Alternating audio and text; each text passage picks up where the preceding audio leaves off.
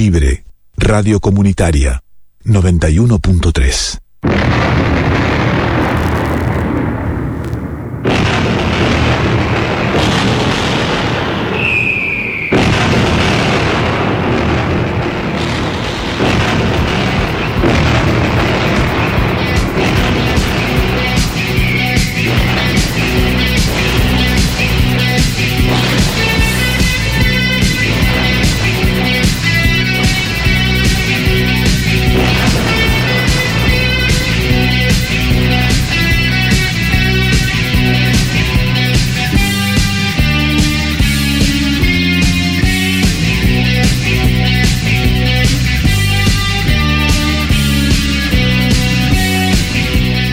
Buenas tardes a todas y a todos. Estamos una vez más desde nuestra querida Radio Libre haciendo de regreso a octubre. En los controles y musicalizando el compañero Bernardo Sarabia y en la conducción y producción Héctor Andrés Calabraza. Octubre es un mes con grandes efemérides.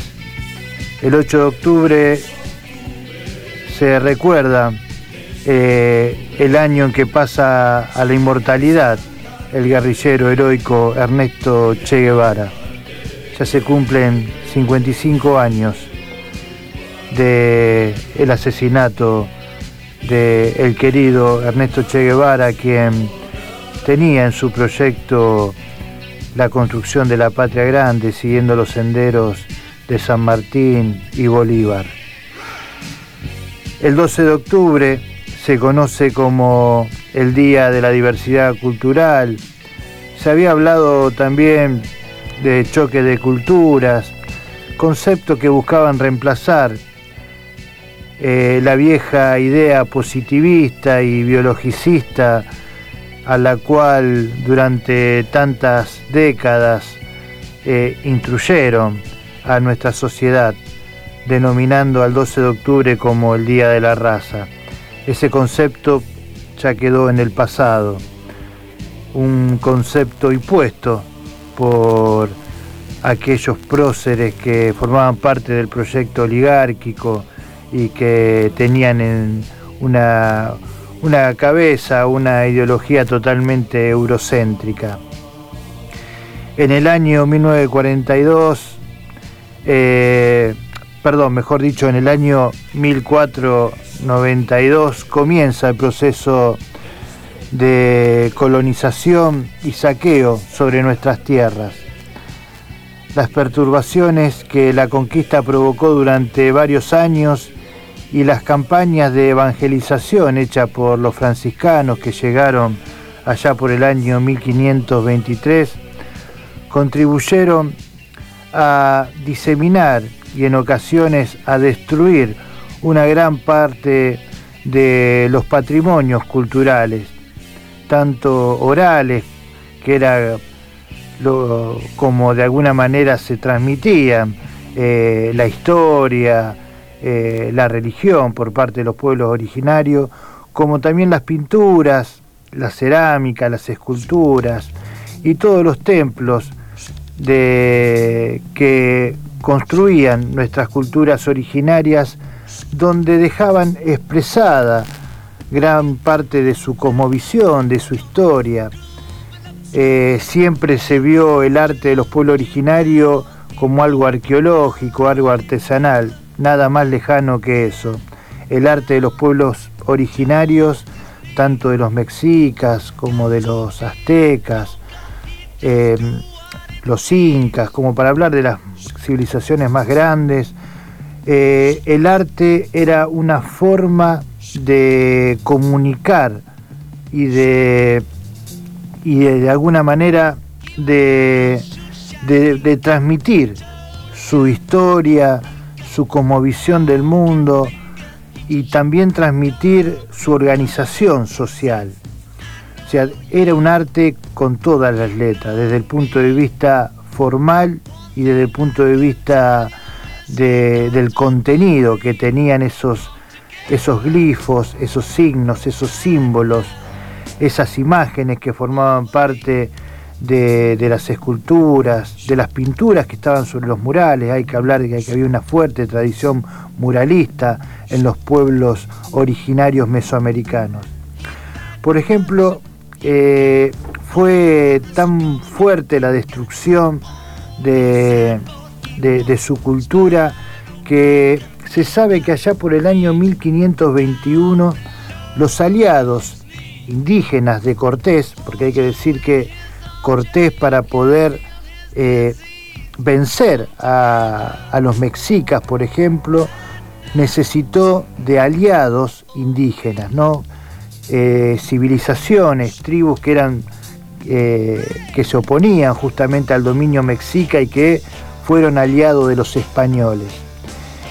Estos aliados indígenas de Cortés incendiaron los archivos de Texcoco, una de las tres capitales de la triple alianza que tenían los mexicas.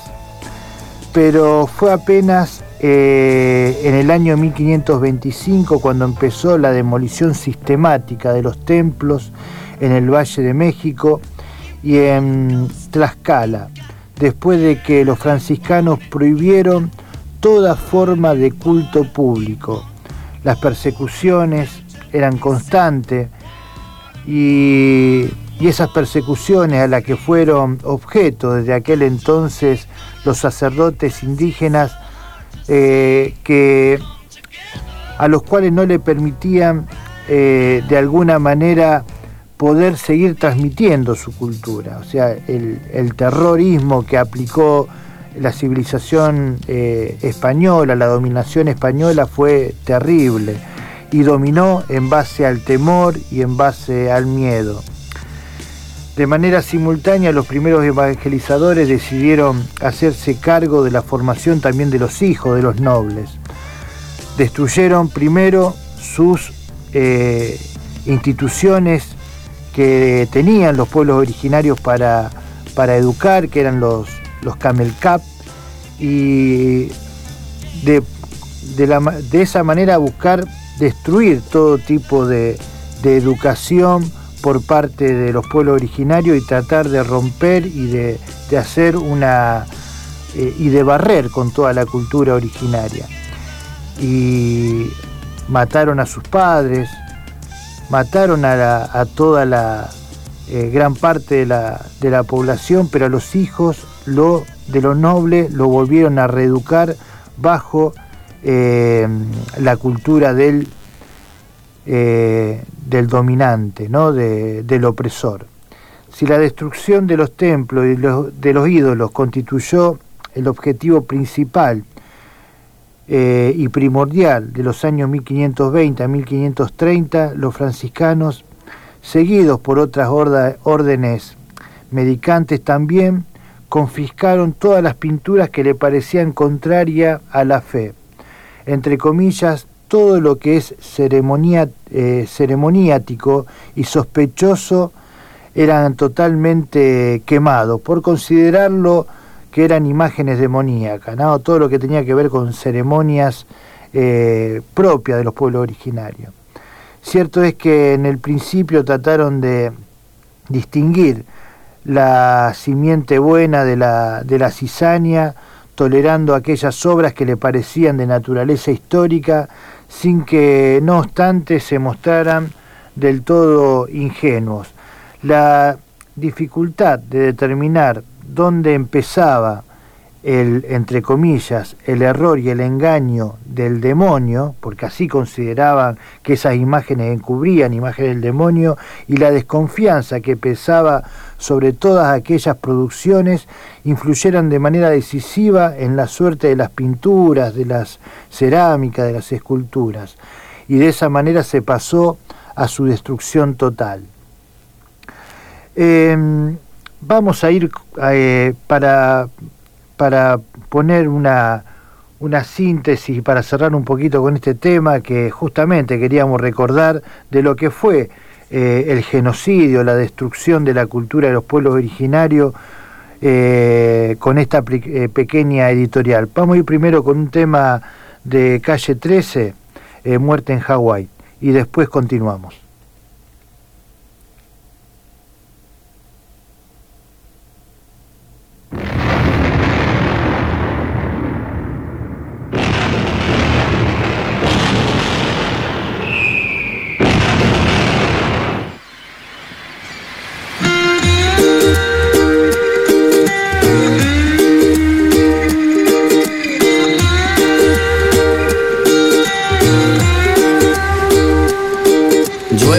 Con cocodrilos, me he balanceado sobre un hilo, cargando más de 500 kilos. Le he dado la vuelta al mundo en menos de un segundo. He cruzado cien laberintos y nunca me confundo. Respiro dentro y fuera del agua como las focas. Soy a prueba de fuego, agarro balas con la boca. Mi creatividad vuela como los aviones. Puedo construir un cerebro sin leer las instrucciones. Hablo todos los idiomas de todos los abecedarios. Tengo más vocabulario que cualquier diccionario. Tengo vista de águila, olfato de perro. Puedo caminar descalzo sobre clavos de hierro. Soy inmune a la muerte.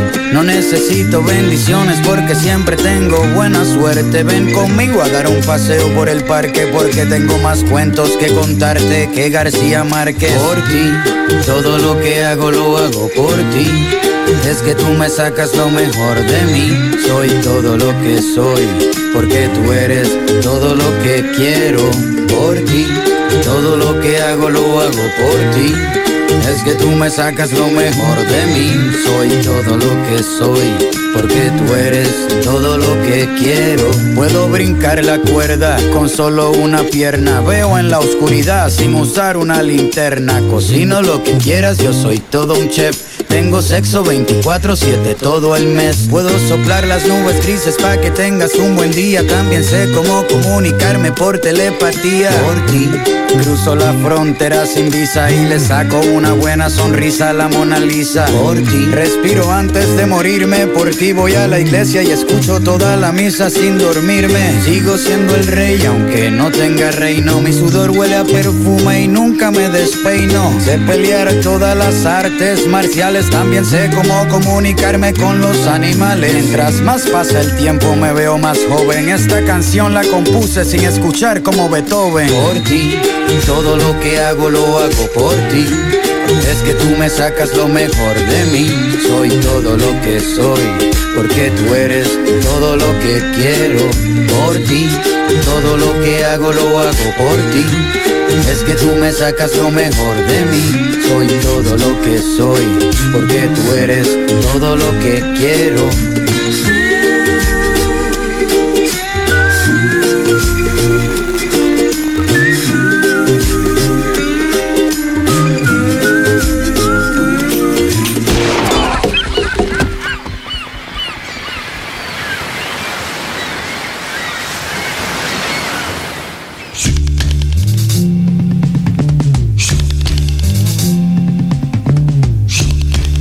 Estamos de vuelta después del tema de Calle 13, Muerte en Hawái.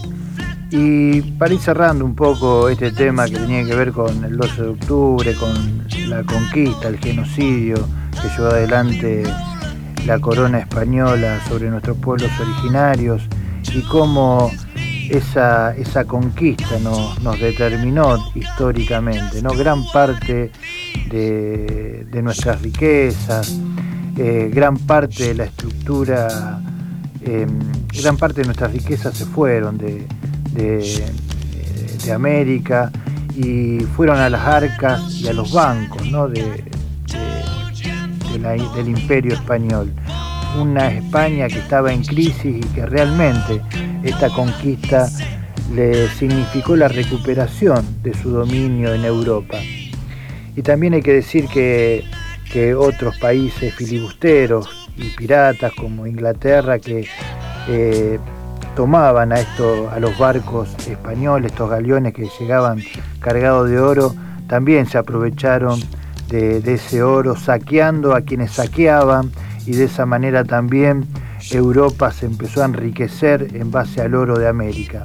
Y eso hizo que Europa vuelva a tener ese predominio y la dominación planetaria durante muchos siglos, ¿no? Eh, podríamos decir hasta llegada a la Segunda Guerra Mundial, tanto Inglaterra como, como los países europeos, eh, Alemania, los Países Bajos, eh, eran justamente el centro económico a nivel mundial y Estados Unidos que era el otro imperio que asomaba, pero Europa durante muchos siglos, gracias a esta conquista de, América, eh, logró tener eh, la hegemonía económica y política y cultural del mundo.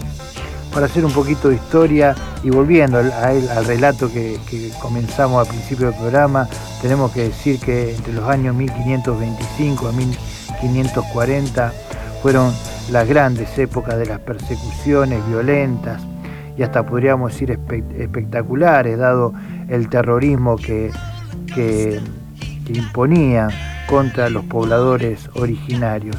15 eh, años durante los cuales partes enteras de las culturas indígenas se dieron en la clandestinidad justamente para, eh, para poder eh, sobrevivir y, en esa clandestinidad hacer que sobreviva algo de su cultura, ¿no? porque tanto el idioma como sus prácticas originarias, su arte era considerado demoníaco, parte de la idolatría demoníaca.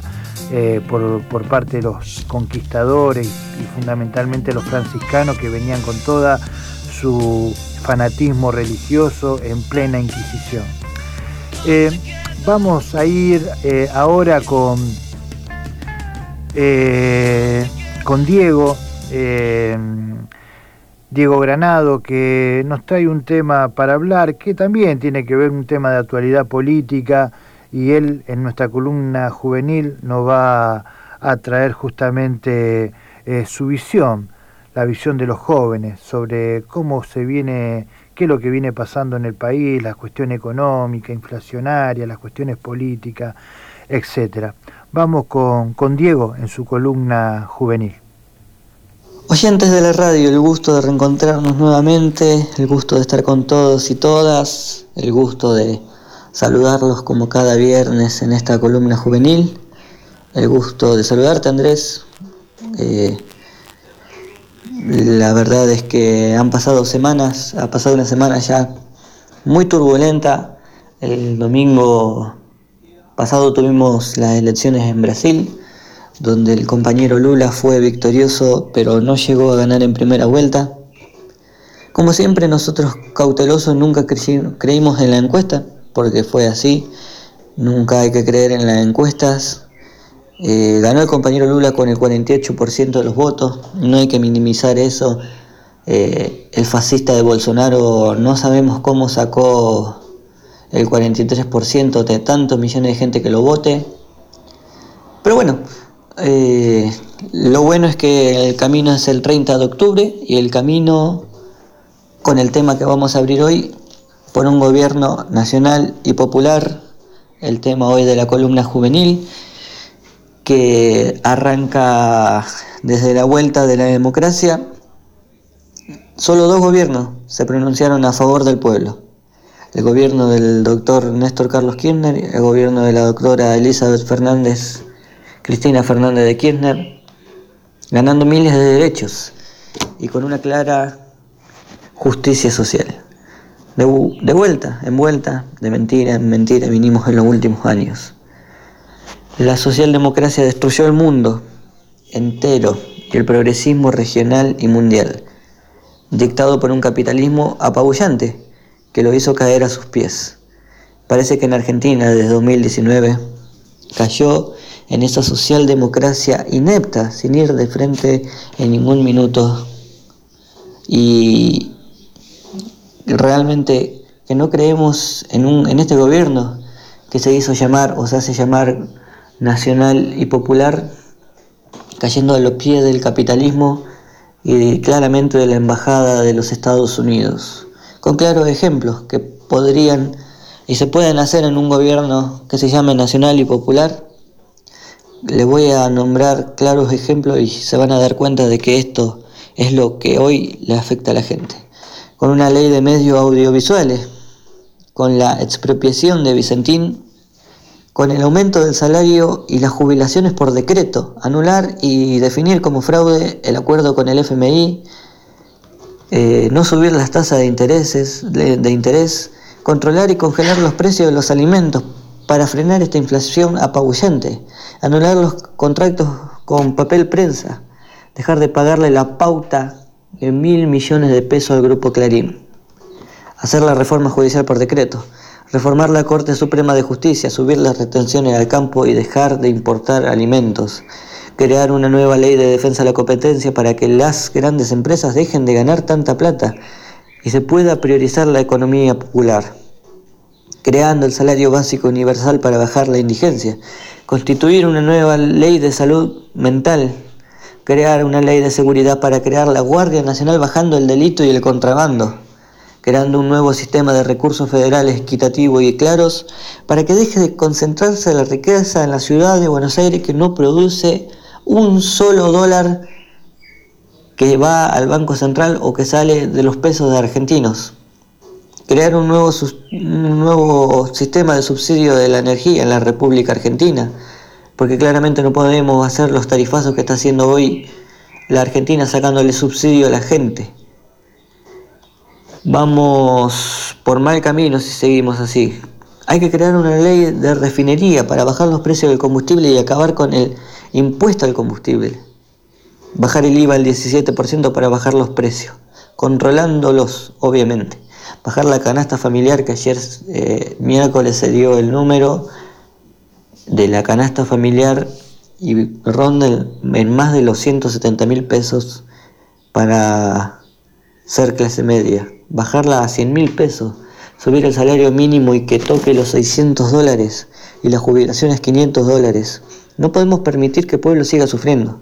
Como dije antes, vamos por un gobierno nacional y popular defendiendo los intereses del pueblo y no el de las grandes corporaciones. Espero que en 2023 se revierta todo esto. Espero que vuelva un gobierno como el de Néstor y Cristina. Espero que tengan muy buenas tardes, muchas gracias y que en 2023 ganemos con un gobierno para la, para la mayoría, apoyando al campo nacional y popular. Muy buenas tardes, nos reencontraremos Dios mediante el viernes que viene. Chao, un gusto.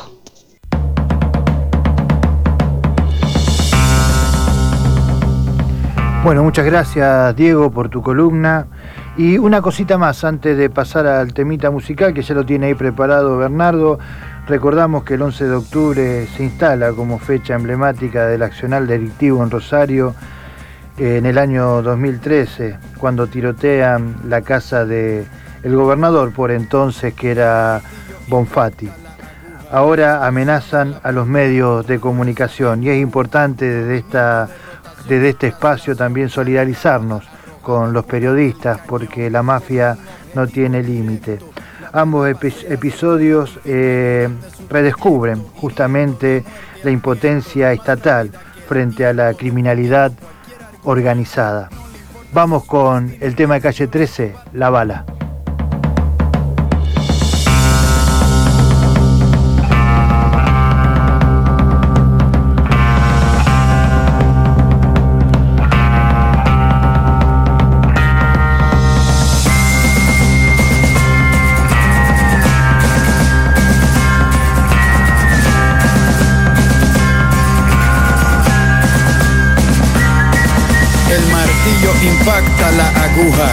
Explosión de la pólvora con fuerza empuja, movimiento de rotación y traslación, sale la bala arrojada fuera del cañón, con un objetivo directo, la bala pasea segura y firme durante su trayecto, hiriendo de muerte al viento, más rápida que el tiempo, defendiendo cualquier argumento, le importa si su destino es violento, va tranquila la bala, no tiene sentimientos, como un secreto que no quieres escuchar, la bala va diciéndolo todo sin hablar, sin levantar sospecha, asegura su matanza, por eso tiene llena de plomo su panza, para llegar a su presa no necesita ojos, y más cuando el camino se lo traza un infrarrojo, la bala nunca se da por vencida, si no mata hoy por lo menos deja una herida, luego de su salida no habrá detenida. Obedece a su patrono solo una vez en su vida. Hay poco dinero, pero hay muchas balas. Hay poca comida, pero hay muchas balas. Hay poca gente buena, por eso hay muchas balas. Cuidado que ahí viene una. Hay poco dinero, pero hay muchas balas. Hay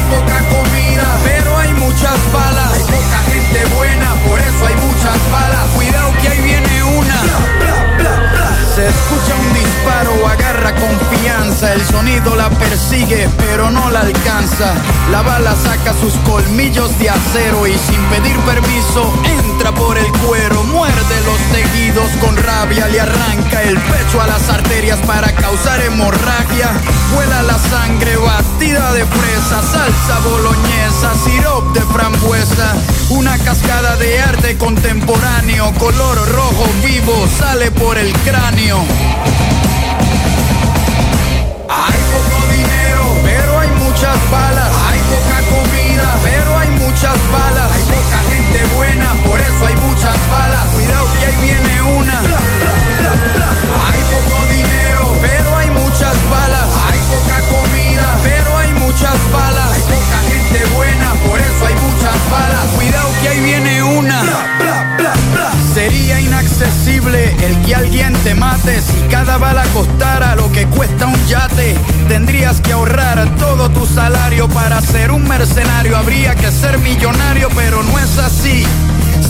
Por montones, las balas son igual de baratas que los condones. Hay poca educación, hay muchos cartuchos, cuando se lee poco se dispara mucho. Hay quienes asesinan y no dan la cara, el rico da la orden y el pobre la dispara. No se necesitan balas para probar un punto, es lógico, no se puede hablar con un difunto. El diálogo destruye cualquier situación macabra.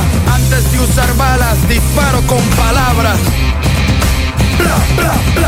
Hay poco dinero, pero hay muchas balas. Hay poca comida, pero hay muchas balas. Hay poca gente buena, por eso hay muchas balas. Cuidado que ahí viene una. Hay poco dinero, pero hay muchas balas. Hay poca comida, pero hay muchas balas. Hay poca gente buena, por eso hay muchas balas. Cuidado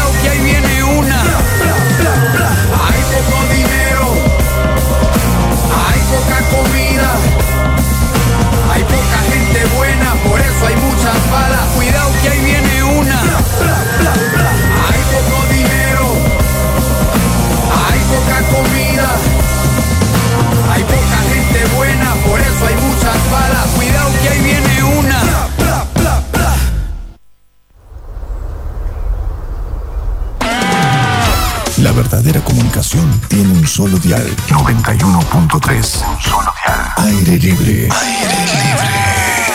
Radio comunitaria. La música popular y folclórica dice presente en aire libre. Escucha Salamanqueando. Salamanqueando. Música, Leyenda, historias entrevistas y espectáculos. y los talleres de la Cachilo. Date una vuelta, podés participar para que tu voz y todas las voces resuenen. Para disfrutar y formar parte de los salamanqueros. Escuchá Salamanqueando los viernes a las seis y media de la tarde.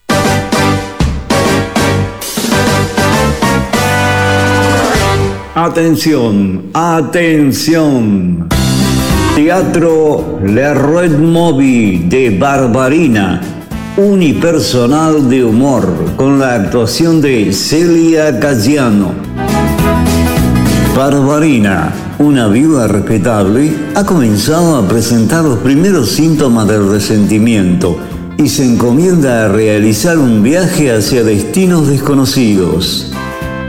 Este sábado 15 de octubre, 18 horas, en el auditorio del Distrito Oeste, Avenida Presidente Perón 4602, entrada libre y gratuita.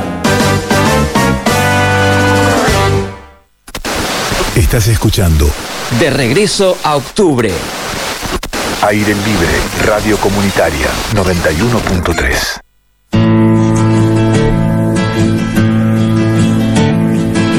Estamos de vuelta acá en de regreso a octubre.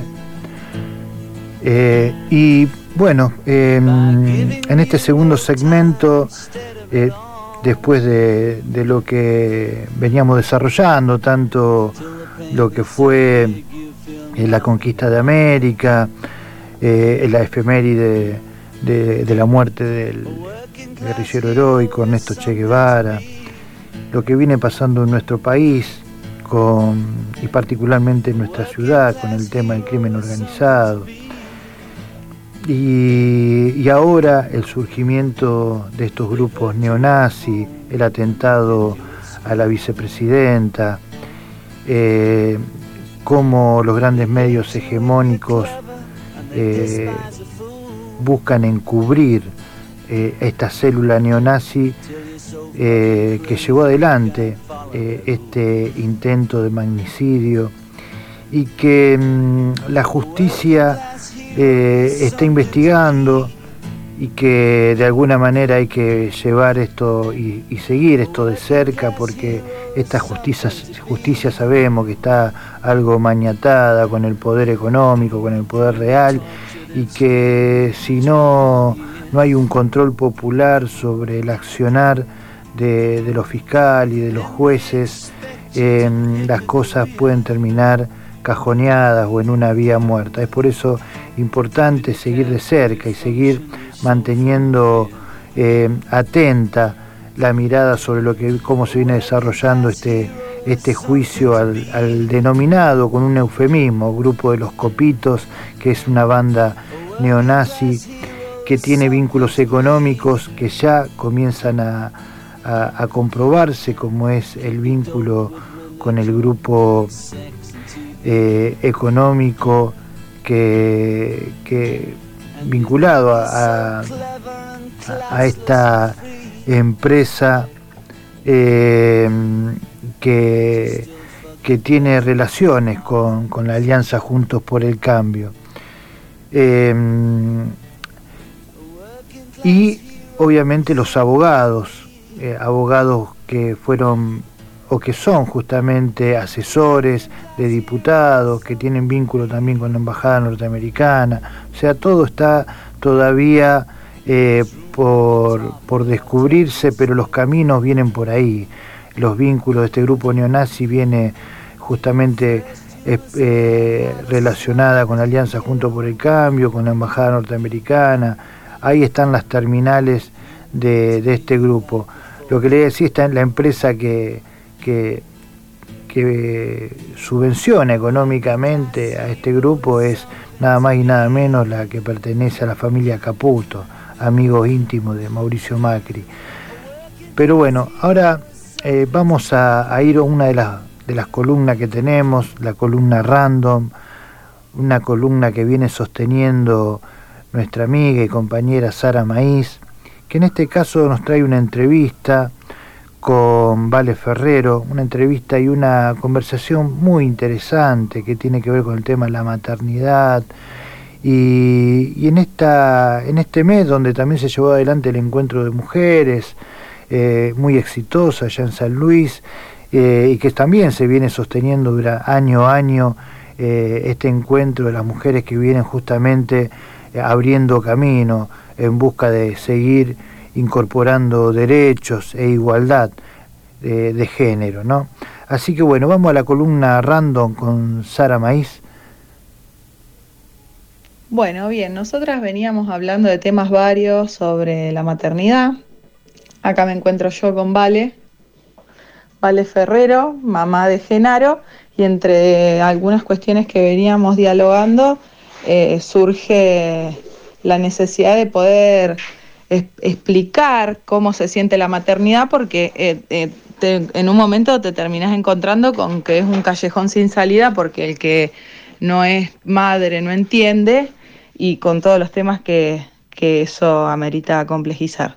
Entonces, bueno, como yo soy una persona no madre, para tratar de, de, comprender lo que ella me estaba diciendo, le planteo un ejemplo que vi en la peatonal Córdoba, de Rosario, una mamá con un niño en brazos sentada en un banquito de, bueno, ya digo la peatonal Córdoba entre Mitre y Sarmiento, me parece, o entre Entre Ríos y Mitre, con un parlante prendido en donde dice amigo, amiga, eh, compañero, ven, acércate, acércate, que con cualquier cosa que tú puedas, con aquello, lo más pequeño que tengas va a poder ser una ayuda porque niñe, tiene que hacerse un tratamiento y así va a poder mínimamente jugar, desarrollarse y experimentar qué es lo que lo mínimo que un niño tiene que hacer. Entonces esa imagen en donde está esta madre con su niño en brazos en un banquito, lleva a repensar qué es la maternidad y acá tenemos una persona que claramente puede ayudarnos a desasnar, que, que es mi amiga aquí presente. Así que bueno, vale, yo te pregunto, ¿qué es para vos la maternidad? Ay, qué pregunta difícil. Eh, no sé qué es la maternidad. No sé. Eh, creo que mm, en un primer momento alguien me preguntó y lo primero que me salió fue decir que yo siempre había tenido miedo a la muerte y que de repente parece que un miedo peor que ese no hay y de repente parece el miedo a la muerte de un hijo y, te cambia todo. Pero tampoco, no sé si eh, tiene que, no sé, creo que eso no basta, creo que quizás eso eh, estaba muy conectado a, un momento particular mío o quizás a algo más puérpero, más natural de protección, de supervivencia. No menos importante la relación con la muerte de uno mismo, ¿no es cierto? No, es que eh, un hijo se forma dentro de uno. Bueno, incluso los hijos que no son, eh, eh, ¿cómo se dice? De sangre. sí, que, que uno no, no, gesta físicamente, pero lo gesta quizás como que los maternos eh, un hijo adoptivo, un hijo que llega. Claro, como ese primer esbozo de maternidad que uno puede, hacer, puede sentir. y supongo que alguien que adopta un hijo hace todo un proceso interno, ¿no? La verdad que desconozco, pero pero pero creo que tiene que haber algo del interior que, que, que se que se plasma en un, en un otro que después uno siente que es parte de uno, pero que es un otro totalmente, que en algún momento va a ser tan ajeno como todos los otros. Qué increíble. Es medio una trampa entonces la maternidad. ¿Qué entrampa la maternidad? Ah, eh, no sé. Y esto, ¿no? Bueno, esto que hablamos hoy cuando hablamos de del, del niño. Bueno, esta cuestión de la maternidad y, la, eh, y el encuentro con la propia sombra, ¿no? no, no quiero hablar de la maternidad porque quizás haya muchas maternidades distintas. Sí. Pero en mi maternidad me pasó que, que en un momento me encontré en un estrés tremendo, que me parecía que, no sé, que cualquier decisión que tomara era una cuestión de vida o muerte con mi hijo y, y que yo me daba cuenta de que era exagerado, pero no podía dejar de sentirlo. Y en un momento, no sé qué vi, estaba mirándolo y dije, pero yo no lo estoy mirando a él, estoy mirando a mi niña interna, la que está sintiendo que es vida o muerte, es, mi niña, el deseo de mi niña, pero mi hijo está queriendo hacer otra cosa, distinta a donde yo lo estoy llevando. Eh, y bueno, creo que, esa puede ser un poco la, la, trampa de la maternidad. Ahí va, el, claro, porque aparte imagínate una situación en la que vos puedas desubjetivarte vos misma como que cediéndole la subjetivación al otro. Claro. Y, es ahí un proceso de metacognición como muy, muy elevado. Sí, un poco de metacognición y después está toda la cuestión que no, no es del, carácter racional que, te, lleva. Claro, es, es ahí, es, dirían pulsión, pero esa pulsión cómo se genera, cómo somos tan sabios no sé, supuestamente el cuerpo está hormonalmente, es una bomba de hormonas que se da para, justamente para sobrevivir, sobrevivir para asegurar. Pero ¿y si esa bomba de hormonas no está en un contexto determinado? Ah, acá. ¿Qué pasa? Y, ¿Cuál es esta la, cuestión? Esta cuestión justamente de, que a veces el sistema no está acorde a lo biológico. Claro. Es decir, bueno. ¿Cuáles son los tiempos? También, esto, esto que hablábamos, ¿no? Eh, una madre implica tiempos muy lentos. Implica, implica tiempos de desarrollo. Dentro, tiempos que no son productivos. Claro. Eh, tiempos de, cosas que, que no, no son vistas normal, bien normalmente, qué sé yo, una puérpera, una mujer que recién parió está eliminando sangre y leche por todos lados, es una bomba de fluidos, eh, que se siente vulnerable, eh, la gente eh, exige, cuando uno ya, ¿qué más puede dar, no? Acaba de traer una vida nueva al mundo. Eh, Qué loco, porque cuando el humano hace arte y muestra a través del arte eh, ciertas necesidades de alguna manera de un inconsciente colectivo, produce, ¿no es cierto?, libros, todo, todas las características. Y el teatro es uno de ellos y las películas son una de ellas. Y una de las pujas que yo veo tremendamente presente tiene que ver con la ciencia artificial. Esta puja con Dios de crear vida y a la vez en esa puja de dar vida, que es la ciencia artificial, cuando cobra vida propia, es bueno, ¿cómo lo manejamos? Y ahí vienen las discusiones si Elon Musk o las distintas corporaciones del mundo y qué sé yo. ¿Y en qué punto vos te sentís en este sentido que generás un equilibrio? Porque si vos traes una vida del, que trae su consciente y su inconsciente, estás creando una subjetividad, y de eso veníamos hablando. ¿Qué pasa a nivel inconsciente cuando vos traes una vida bien fundada en este sentido, porque lo tenés muy claro, ¿qué pasa con esa otra contraposición del mundo en el que quiere crear inteligencia artificial que a la vez necesita de lo productivo del capitalismo? ¿Me explico? Porque vos para sostener todas las investigaciones que haces a nivel sí, sí, sí. robótica, estás extrayendo eh, recursos naturales permanentemente. Y con la maternidad haces un contraste, quieras o no, porque sos cero productiva, al contrario, es como que se lo lleva todo el otro. Y no, sí, no, hay- no, hay, no debería haber cuestiones productivas en la maternidad, me parece. ¿Qué sé yo? Eh, son tiempos de... eh, no sé. Ahí sí que no, no sabría qué...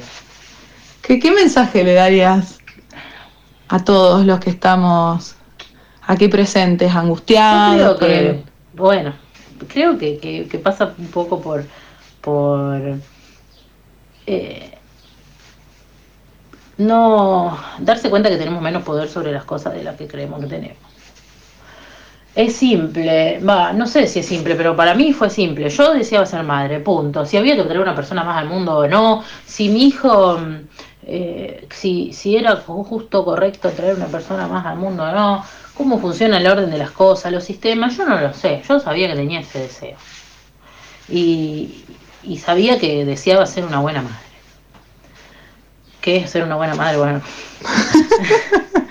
Pero bueno, ese era mi deseo. Eh, después, bueno, seguramente habrá ahí un montón de cosas del inconsciente, de cosas que habría querido realizar conmigo. Yo qué sé. Eh, mi maternidad, a pesar de ser deseada, porque yo quería ser madre, no fue planeada. Es decir, se dio en un momento en el que la verdad no pensé que se iba a dar. Eh, y fue como fue. Y punto. Y en su momento quería tener el control de todas las cosas y entre más quería tenerlas era peor. Y entonces en un momento tuve que aceptar. O sea, yo traje este hijo, me cuidé todo, todo el embarazo para que llegue bien a este mundo. Y ahora que y está y bueno, dentro de todo adentro de mi cuerpo sacando que así todo tuve problemas que no podía controlar, que eran de mi cuerpo. Eh, ahora está afuera y yo puedo cuidarlo hasta ahí nomás, pero hay cosas que no dependen de mí, no puedo hacer nada. Y, y hay cosas que debo dejar que sucedan porque son lo mejor para él, aunque a mí me cuesten un montón. Porque es un otro. Es un otro. Ya no es yo. Eso cuesta un montón. Eso me costó mucho. Eh, No sé si le costará, creo que sí. Ay, ay. Me costó mucho entender que no es yo. Claro. Él no es yo, no es otra un pedazo de mí. Ah, es una herida narcisista muy, muy grande. No sé, pero me costó mucho entenderlo. Eh, esta cuestión de revisar cada rato a ver si respiraba. Porque lo tenía que tocar, lo tenía que sentir, porque claro, yo, yo puedo darme cuenta si yo estoy respirando, pero no él, pero porque yo sentía que él era un, como un apéndice. Le das vida, claro, simbiótica. Eh, y, y de repente, bueno, decir, no, eh, él puede sobrevivir si yo no lo estoy mirando, si yo no estoy al lado. Obviamente no es un bebé, necesita el cuidado, pero quiero decir que él, puede, él respira autónomamente, chico Claro. sano, eh, no, no necesita que esté yo ahí con un ventilador manual dándole aire. Eh, y me costó mucho. Si pudieras definirlo para los simples mortales en tiempo, ¿cuánto sería? Porque tu tiempo y nuestro tiempo no es el mismo. Más o menos, y yo hice terapia. ¿Qué sé yo? Eh, fue, no sé, creo que ahora, un, un embarazo más, nueve, diez meses más. Ah, el parto del parto. El duelo del duelo. Más o menos, una Oh, ¿Cómo se vive el duelo de decir, bueno, ya estoy embarazada, Uh. ya no soy más esa mujer no embarazada que antes? Bueno, eso me pasó. Cuando yo tuve el bebé me dijeron, vas a extrañar la panza. Y yo dije, ¿qué extrañar la panza? No la aguanto más. Tenía un panzón gigante. Eh, me tuve que cuidar un montón. Todo el embarazo tuve un montón de problemas. Entonces yo no veía la hora de que eh, se termine el embarazo. De ya estar compartir con mi bebé. Obviamente lo estiré todo lo más que pude. Por más que, por más que estaba incómoda. Pero yo no quería más sufrir calor, sufrir falta de aire, sufrir. Digo, yo cómo puedo extrañar esto. Y posta que se extraña. Se extraña sentir los movimientos adentro, se extraña. No sé qué es lo que se Claro, porque sos un extraña. cuerpo en metamorfosis, una cosa re loca, un canal. No, es terrible. Y después el otro, eh, eh, el otro ya no está ahí adentro, está afuera. eh, pero extrañas que esté ahí. Eh, y a la vez me pasó algo, yo quería un parto natural. Y no lo pude tener. No sé si no lo pude o no hubo buena predisposición de los médicos. Pienso que no hubo buena predisposición de los médicos. Pero no sé, porque no soy doctora. Eh, y sentí que me faltó el alumbramiento, ¿no? Sentí que, que faltó algo. A mi cabeza faltaba algo. La partera. El nene estaba adentro. El nene estaba y de repente estaba afuera. Faltó. La partera, No que sé. da luz, la mayéutica. Claro, bueno, eso me Da faltó, luz, el dar a la luz, partera. Me faltó ahí y, y me costaba entender que mi hijo estaba afuera y sentía que me había faltado eso. Es un montón. Mm, El canal del canal. Sí, Eh, Somos como bucles, bueno. metabucles. Ah, bueno, ahora ya me siento un poco más tranquila con eso, pero en un momento me generaba mucha angustia y también tuve que hacer un, día- un duelo Ah. de eso. Ah, bien. De decir, eh, bueno, Bien, el duelo del el cuerpo, duelo del no haber primero, tenido el el del que quería, el duelo de, de un montón, un montón de duelos. Claro, y, Y con- creo que el duelo de dejar de ser la mujer que había sido antes y que nunca más voy a volver a ser, vino mucho después. Pero no estás alegre con la mujer que sos hoy. Sí, pero igual. Hacer un duelo no implica, a ver, uno a veces deja cosas atrás no para ser eh, feliz, pero no quiere decir que no haya un duelo de lo que se dejó. Es inevitable el duelo, porque cambiar es inevitable. Cambia, cambia. No sé, yo no puedo creer que haya alguien, no hay algo. Si a alguien no le cambia la maternidad, hay algo que no funciona. No sé. Eh, es, no sé, es imposible, te cambia la forma de ver el mundo y te cambia el cuerpo y te cambia todo. Yo igual te veo impecable. No, bueno, pero bueno, no, pero no. Por detrás hay una cesárea, eh, por detrás hay un desgaste físico terrible. eh, qué sé yo, la gente asocia que bajé mucho de peso, pues bajé mucho de peso con algo bueno, pero no sé. No sé si es así. Me parece que tiene más que ver con cuestiones.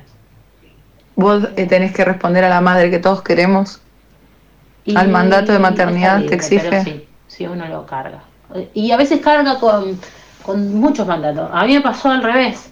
Yo mm, sentía que tenía que ser. Bueno, no, quizás no está al revés. No. Tenía que ser esta madre hiperproductiva, eh, autosuficiente, que iba al gimnasio apenas había tenido su bebé, que. Sí, y yo pensaba que estaba haciendo, o, o esta, ¿no? La madre que le da de comer al nene solo para que experimente y se todo y después limpiar mugre todo el tiempo. Eh, la madre que cocinaba casero y que le daba comida eh, natural a su hija porque los ultraprocesados eran una porquería, pero a costa de no poder hacer otra cosa más que estar cocinando todo el puto día.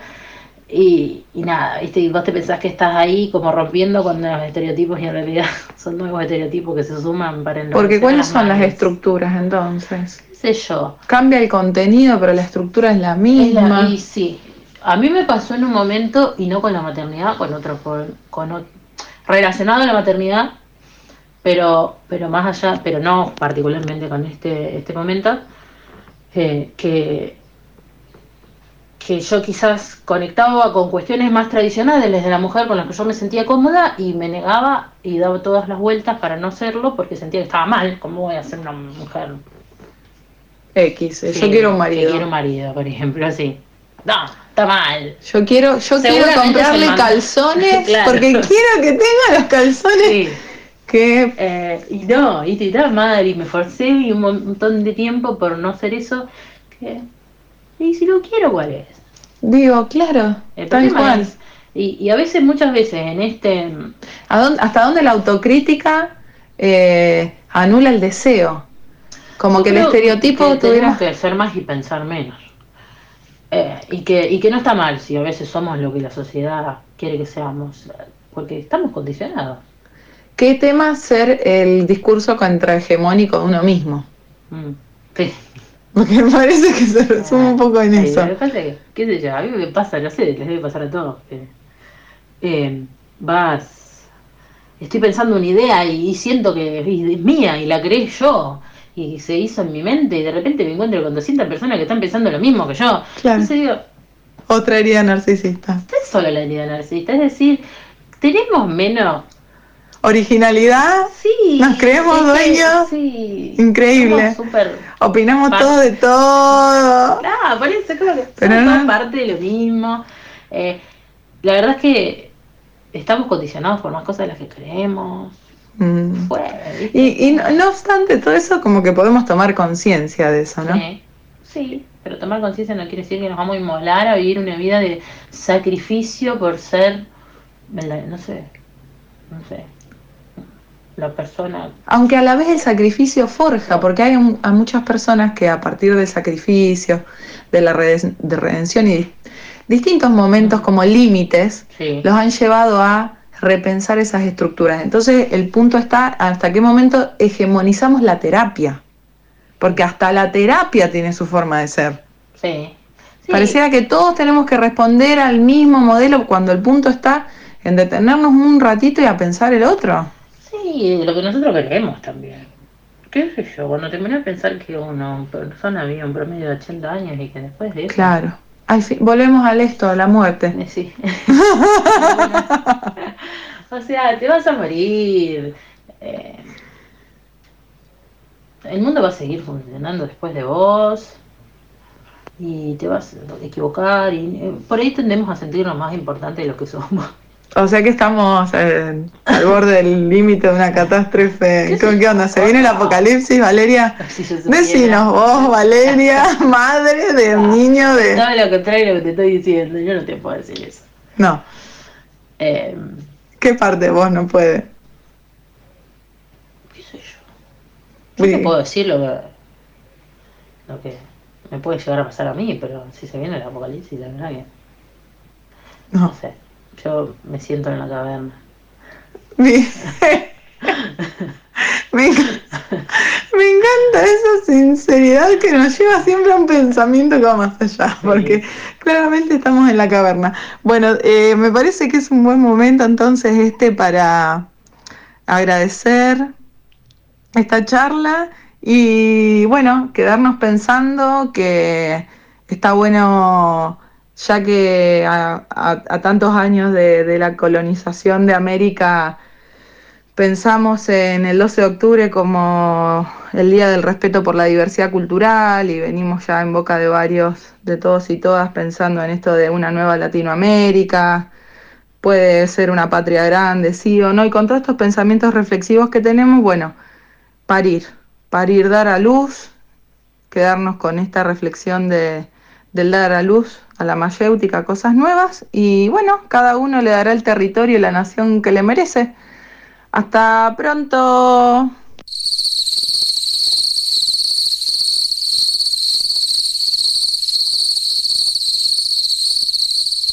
Bueno, muchas gracias Sara Maíz. Esto fue de regreso a octubre. Hasta la semana que viene. Nos vamos con Latinoamérica de calle 13. Kay kuskolak pika yata ta kawalak ta kuna piu yari marni kuna wai kuna panay kuna. Kuna ka ayin ta ke wai kuna chay mo ka kay Puerto Rico nación manta pacha pay kuna sutik mi calle 13 y las patas vemos taquita pomanchis chay ta ke sutik mi Latinoamérica. Uyari kusunchi